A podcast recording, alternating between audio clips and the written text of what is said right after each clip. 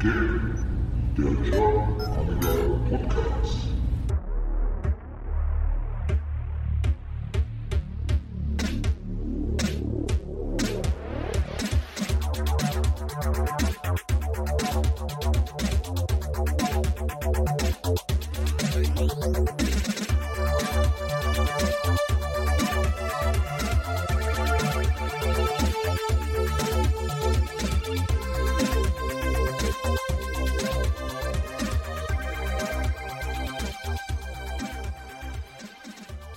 Herzlich willkommen beim GAP, dem German Amiga Podcast. Mein Name ist McFly und ihr hört jetzt die Folge 6. Dabei wünsche ich euch wie immer viel Spaß und gute Unterhaltung.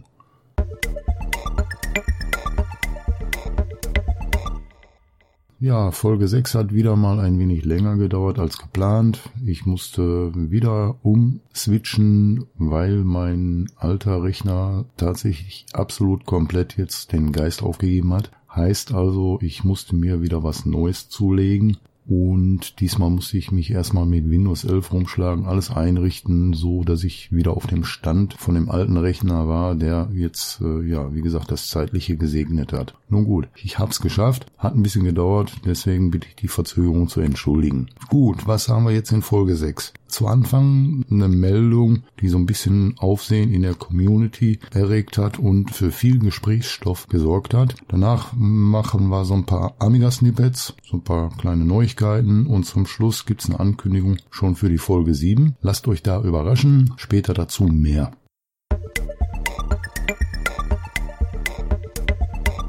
Ja, in der jüngeren Vergangenheit gab es ein Thema, das für viel Gesprächsstoff gesorgt hat. Und zwar dreht es sich da um einen, ich sag mal in Anführungsstrichen, um einen kleinen Streit zwischen Igor Mastorovic und dem Apollo-Team, die ja bekannt sind für ihre Turbokarten mittlerweile. Da muss wohl einiges vorgefallen sein, was wohl nicht so astrein abgelaufen ist, laut Igor. Und das Apollo-Team wird dazu auch noch Stellung beziehen in einer Pressemitteilung oder hat dazu Stellung bezogen in einer Pressemitteilung, wie das Ganze jetzt angefangen hat. Die genaue Internas weiß man natürlich nicht. Also ich habe mal so ein bisschen recherchiert. Da hat der Igor auf seiner Homepage am 26. Juni diesen Jahres einen Post abgesetzt, dass er den Wunsch vieler Leute respektierend, die ihn per E-Mail und Facebook angeschrieben haben, hat er sich entschlossen, die Produktion echter Vampire V2 Beschleunigerkarten für verschiedene Amiga-Modelle wieder aufzunehmen. So, die hat er dann wohl auch irgendwie bei eBay angeboten und hat dann im Nachgang am 18. Juli 22 wohl an verschiedenen Leuten per E-Mail ja was geschickt, wo er beschreibt, dass er seine zehnjährige Arbeit mit den Amiga-Beschleunigern, dass die vom Apollo-Team ja eingesackt wurden, um das mal so vereinfacht auszudrücken. Dazu hat er dann wohl auch noch ein PDF rausgeschickt, wo dann äh, Zahlen von, von den Preisen der Karten und so weiter und so fort aufgelistet sind, wer was bekommt. Also alles so ein bisschen suspekt. Also er ist der Meinung, das Apollo-Team hat ihn versucht, da irgendwie rauszukegeln und er hatte wohl mal irgendwie auf Discord ein Foto von Tabletten gepostet, die er gegen seine Migräne nehmen muss und äh, das Apollo-Team soll ihn dann quasi so hingestellt haben, als wenn er psychische Probleme hätte und aufgrund dessen Medikamente nehmen müsste. Also alles ein bisschen seltsam, wie ich finde. Nur gut, aber auf äh, alle Fälle muss es wohl so gewesen sein, dass das Apollo-Team dann auf den Igor zugegangen ist oder ihn kontaktiert hat und versucht haben, da irgendeine Lösung zu finden. Das äh, ist wohl anscheinend gescheitert. Aufgrund dessen hat dann, weil der Igor wohl noch weiterhin Apollo-Turbokarten verkauft hat, hat das Apollo-Team eine Stellungnahme herausgegeben. Die erschien auch am 18. Juli diesen Jahres und da warnen sie vor nicht lizenzierten Beschleunigern der Vampire V2-Serie heißt dann im Wortlaut, wir bedauern der Community mitteilen zu müssen, dass unsere Apollo Core Lizenzverhandlungen mit Igor, ehemaliges Mitglied des Apollo Teams, nicht erfolgreich waren. Leider entschied er sich dafür, die Verhandlungen abzubrechen und unsere Gespräche aus dem Zusammenhang gerissen zu veröffentlichen. Deshalb wollen wir einige wichtige Fakten klarstellen. Dann geben sie eine Hintergrundinformation. Die Vampire V2-Karten von Igor basieren auf zehn Jahren CPU- und Chipsatzentwicklung des Apollo-Teams. Der 68 68080 CPU-Kern und der Saga-Chipsatz sind das rechtliche geistige Eigentum von Gunnar von Böhn. Igor selbst hat keine Rechte an der Logik auf den Karten, er besitzt nur das PCB-Design. Während seiner Tätigkeit beim Apollo-Team war Igor Lizenznehmer des CPU-Chipsatzes. Nachdem Igor das Apollo-Team im zweiten Quartal 2021 verlassen hatte, verletzte er die Lizenzvereinbarungen mit dem Apollo-Team und verkaufte eine erhebliche Anzahl nicht lizenzierter Karten. Jede Karte hat eine eindeutige ID-Nummer im Core. Der vom Apollo-Team entwickelte 68080 Core kann nicht lizenzierte Karten erkennen. Was ist das Problem? Wiederverkäufer und Endkunden kauften die Karten in gutem Glauben, dass der Core offiziell lizenziert und legal war. Auf Nachfrage von Wiederverkäufern behauptete Igor auch, dass die Karten legal lizenziert seien. Kunden und Wiederverkäufer, die diese Karten gekauft haben, haben ein großes Problem, dann die nicht lizenzierten Karten nicht auf neue Core-Version aktualisiert werden können. Unser kommender Core 2.16, dessen Veröffentlichung später in diesem Jahr geplant ist, wird auf diesen Karten nicht funktionieren. Dann bieten sie eine Lösung an. Was ist die Lösung? Erstens, für Kunden, die eine V2 gekauft haben, bevor Igor das Team verlassen hat, keine Sorge, Ihre Karten-ID-Nummer befindet sich in der Datenbank und Sie können sie in Zukunft aktualisieren. Punkt 2. Für Kunden, die eine V2 im letzten Jahr gekauft haben, Bitte wenden Sie sich an Ihren Verkäufer, um zu prüfen, ob Ihre Karte lizenziert ist. Wenn nicht, werden wir alle zusammen eine Lösung für dieses Problem finden. Wir stehen in engem Kontakt mit den Verkäufern und wollen den Kunden und den Verkäufern helfen, eine Lösung zu finden. Dann zu Punkt 3 für Kunden, die in Zukunft eine V2 kaufen möchten. Das Apollo-Team arbeitet mit Händlern zusammen, um einen offiziellen Apollo Core Lizenzaufkleber zu entwickeln. Kunden können hiermit legale Karten identifizieren. Apollo Computer und alle Teammitglieder entschuldigen sich für die Unannehmlichkeiten, die Verkäufern und Kunden durch diese Ereignisse entstehen. Unser Ziel ist es, Lösungen für alle zu finden. Bitte zögern Sie nicht, uns zu kontaktieren. Mit herzlichen Grüßen vom gesamten Apollo-Team, Miri und Gunnar. PS an V4-Kunden keine Sorge, sie haben nicht nur die fortschrittlichste Apollo Core basierte Beschleunigerkarte, die iStrake V4 und die V4 Standalone sind lizenziert, vollständig legal und von diesen Problemen nicht betroffen. Das hat natürlich äh, für reichlich Gesprächs- und Zündstoff gereicht und im A1K-Forum wurde da heftigst drüber diskutiert. Einige Leute haben dann äh, Stellung bezogen, die so mehr zum Igor halten, andere wieder äh, zum Apollo-Team. Einige sagen, jetzt ist mir alles wurscht, ich kaufe gar nichts mehr. Da scheiden sich also die Geister. Mittlerweile ist natürlich ein bisschen Zeit ins Land gezogen, ist ein bisschen ruhiger geworden. Man hört jetzt im Moment davon nichts oder beziehungsweise ich habe da nichts gefunden. Es ist natürlich nur schade, dass es wieder irgendwie zu Lasten der Community geht, die dann wieder mal so Zeuge von einem Streit wird. Nicht genug, dass im NG-Lager zwischen Hyperion und Aeon und weiß der Geier Grabenkämpfe ausgetragen werden. Also mittlerweile ist man solcher Sachen schon wirklich so ein bisschen müde. Und ja, der ein oder andere verliert natürlich dadurch auch die Lust an dem Hobby. Wenn, wenn man so im Winkel mitkriegt, ja, hier ist wieder Futsack, da ist Futzak, die bekriegen und bestreiten sich und hast du nicht gesehen. Ist natürlich schade. Nichtsdestotrotz geht's natürlich irgendwie weiter. Wir werden das Ganze mal weiter beobachten und äh, schauen, ob wir da weitere Infos bekommen, wie sich das weiterentwickelt hat jetzt oder ob vielleicht doch nochmal schlussendlich eine schiedlich friedliche Lösung gefunden werden wird, was zu hoffen ist natürlich, weil wie gesagt, die Apollo-Karten, die sind echt klasse und da gibt's gleich auch in den Snippets noch eine Ankündigung vom Apollo-Team für neue Hardware. Nun gut, Schauen wir mal, was noch weiter kommen wird. Wir haben das hier im Auge und sobald es da was Neues zu berichten gibt, werdet ihr es hier erfahren.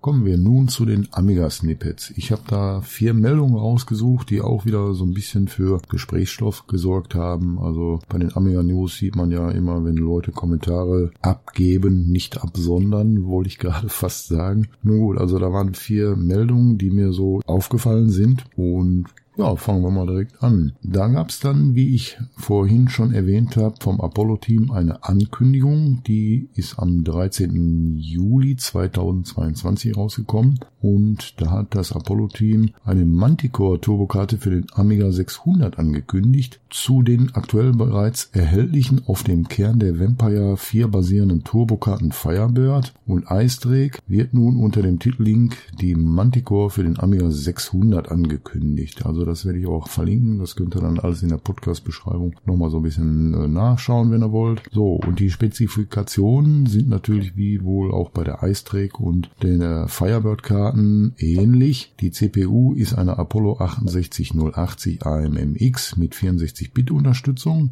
3D-Unterstützung wird über die exklusive Amiga Maggie 3D-Einheit erfolgen. Der Speicher ist mit 512 MB DDR3 auch recht üppig für einen Amiga 600. Die die AGA-Unterstützung bis zu 12 MB Chip-RAM können aktiviert werden. Video ist wieder wie bei der iStrack auch Super AGA RTG Truecaller 32-Bit in einer Auflösung von 1280 x 720. Audio ist 8 16-Bit 56 kHz mit einer 24-Bit Mischung und 8 Amiga DMA Audiostimmen. Dazu gibt's dann eine Fast IDE Steuerung über Compact Flash, die dann ein IDE Speed bis zu 20 MB die Sekunde ermöglicht. Dann gibt's noch zwei USB Anschlüsse für einen USB Joypad und einer USB-Maus. Ethernet ist auch wieder über RJ45 100 Mbit vorhanden, einen digitalen Audio-Video-Ausgang, also HDMI, Micro SD-Kartenanschluss für den Datenaustausch ist natürlich auch wieder on board und apropos Board, das Board soll dann auf der Amiga 37 erhältlich sein. Da sind wir mal gespannt auf weitere News, wenn die Amiga 37 stattfindet.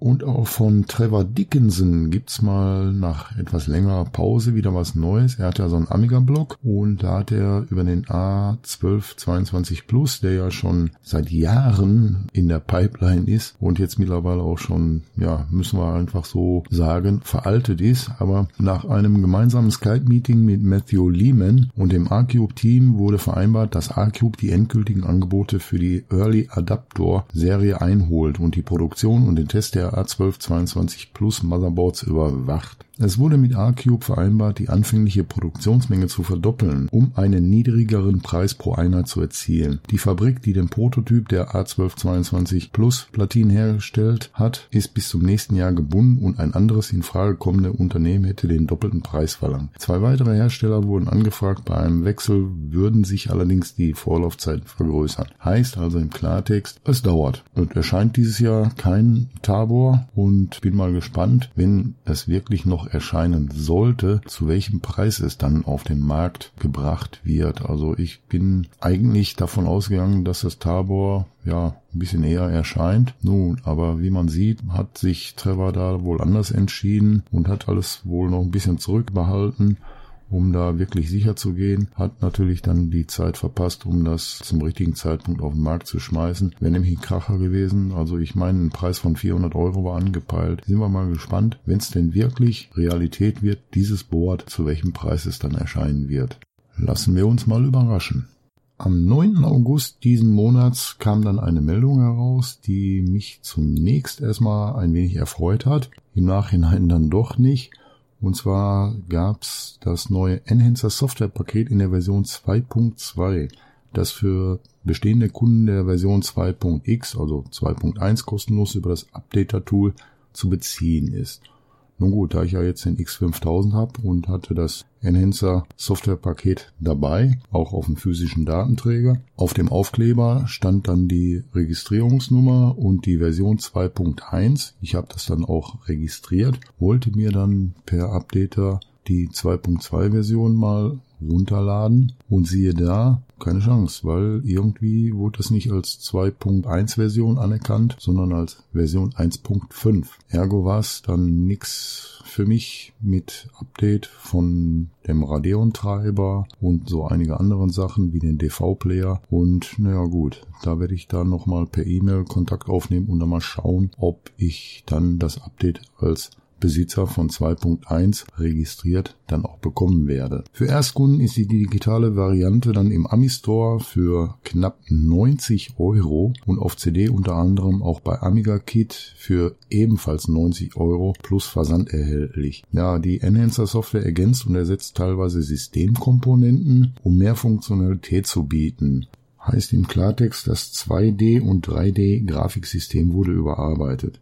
Weiterhin gibt's dann äh, etwas modernere Dienstprogramme, Tools, Klassen und Gadgets. Darüber hinaus wurden zahlreiche Programme wie die Datatypes und Klassen, Einstellungsprogramme und Befehle aktualisiert. Allerdings wurde da äh, über den Sinn oder Unsinn der neuen Versionen mal diskutiert für Befehle oder Klassen und teilweise von den Nutzern ignoriert. Aber Matthew Lehman hat dann wohl erläutert, dass grundsätzlich da zu unterscheiden ist. Die Klassen müssen zwingend installiert werden und sind entscheidend für die Ausführung der Anwendungen wie Xdoc, Multi-Edit, Multiviewer, PowerPress und so weiter. Sie sind erweiterte Versionen der Amiga OS 4.1 Klassen. So unterstützt zum Beispiel die Tab Gadget Class ziehbare Tabs, während Hyperions ClickTab dies nicht tut. Die Toolbar Gadget Klasse hat viele erweiterte Funktionen, die das alte Speedbar Gadget nicht bietet. Da kein Verlass darauf sei, dass die Klassen von Hyperion regelmäßig aktualisiert und veröffentlicht werden, haben wir uns unsere eigenen Gadget-Klassen entwickelt. Wir möchten in der Lage sein, unsere Anwendung unabhängig mit den Bausteinen zu entwickeln, die den Benutzern die meisten Funktionen bieten. Da geht's dann schon wieder los. Ne? Also da sehe ich dann schon wieder die diese Richtung von wegen Grabenkampf, weil Hyperion arbeitet, denke ich mal, irgendwie noch an OS 4.1, aber irgendwie versucht sich Aeon da sein eigenes System aufzubauen, weil es da ja so ein paar lizenzrechtliche ja, Streitereien gab und die sich jetzt davon abnabeln wollen, weil sie haben ja die Namensrechte nicht und die sind da weggegangen, auch hier für Amiga One, soweit ich weiß. Und da fängt es ja dann schon wieder an und versuchen das jetzt so zu verkaufen, dass das bessere Funktionen bietet, damit sie unabhängig sind. Wenn ich dann aber sehe, dass sie dann dafür noch richtig Asche haben wollen, ne, also ich weiß nicht, was man davon halten soll. Also im Grunde genommen, der Kunde muss dann halt schauen, dass er sich das Bestmögliche herauspickt. So würde ich es machen. Und alles andere wird man dann sehen, so was im Laufe der Zeit dann noch, noch erscheinen wird in Richtung NG-System. Lassen wir uns davon die gute Laune nicht verderben und kommen dann zur letzten Meldung, die ich herausgesucht habe. Und zwar hat am 10. August Arcube Systems mitgeteilt, dass die Auslieferung der SEM 460 LE Boards Ende September stattfinden wird. Da heißt es dann, werte Kunden, wir möchten Sie über den Produktionsstand der neuen SEM 460 LE Boards informieren. Nun, um es kurz zu machen, die Boards werden höchstwahrscheinlich Ende September fertig produziert sein. Ja, diesen September, gerade rechtzeitig zur Amiga 37, an der auch R-Cube teilnehmen wird. Wir mussten uns mit vielen Problemen herumschlagen, die die Produktion verlangsamt haben, die aber nun behoben sind. Alles geht gut voran und die Fabrik wird die Boards Ende September aus ausliefern. Kurz darauf planen wir die Auslieferung an unsere Kunden zu beginnen. Vielen Dank nochmal für die Geduld und das Interesse. Wir sehen uns auf der Amiga 37 in Deutschland. Ja, und da habe ich da mal geschaut. Dieses SEM 460 LE Board ist, denke ich mal, nur so eine Art äh, ja, Zwischenlösung, weil das Tabor da nicht erscheint im Moment und habe mir das mal angeschaut. Also da gab es vorher das äh, SEM 460 CR mit 1,1 Gigahertz mit einer Amiga OS 4.1 Final Edition und das kostete 657,58 Euro.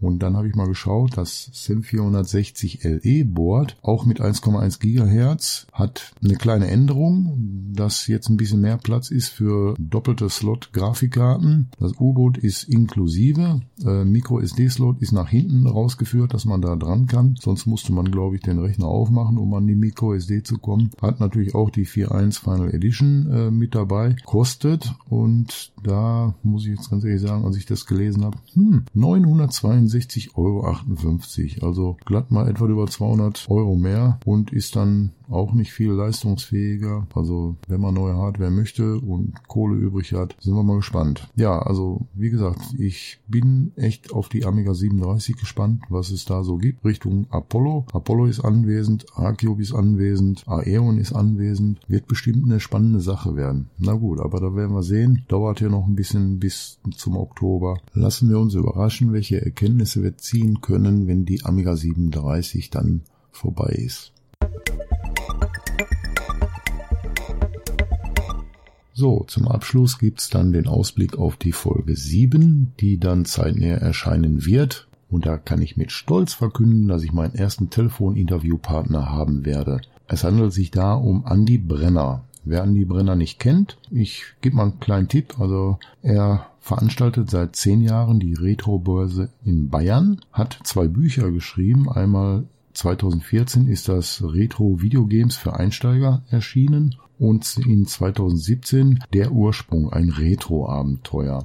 Er ist einer der Administratoren der Facebook-Gruppe Amiga Germany, die in letzter Zeit einen wirklichen Zulauf an Leuten hat und da entstand dann wohl die Idee eines Fanzines und da ist er der Initiator gewesen und wie man so ein Fanzine auf die Beine stellt und was man da so alles für machen muss und wie das im Moment alles so läuft, das werden wir dann in dem Interview wohl hoffentlich von ihm persönlich erfahren. Ja, dann bleibt jetzt zu hoffen, dass das Interview schnellstmöglich stattfinden kann. Wir müssen da noch einen Termin rausfischen, aber der wird, ich sage mal, relativ zeitnah sein. Also seid gespannt. Sobald sich die neue Folge ankündigt, werde ich es euch früh genug wissen lassen. In diesem Sinne bleibt mir gewogen, bleibt gesund und wir hören uns und bis denne.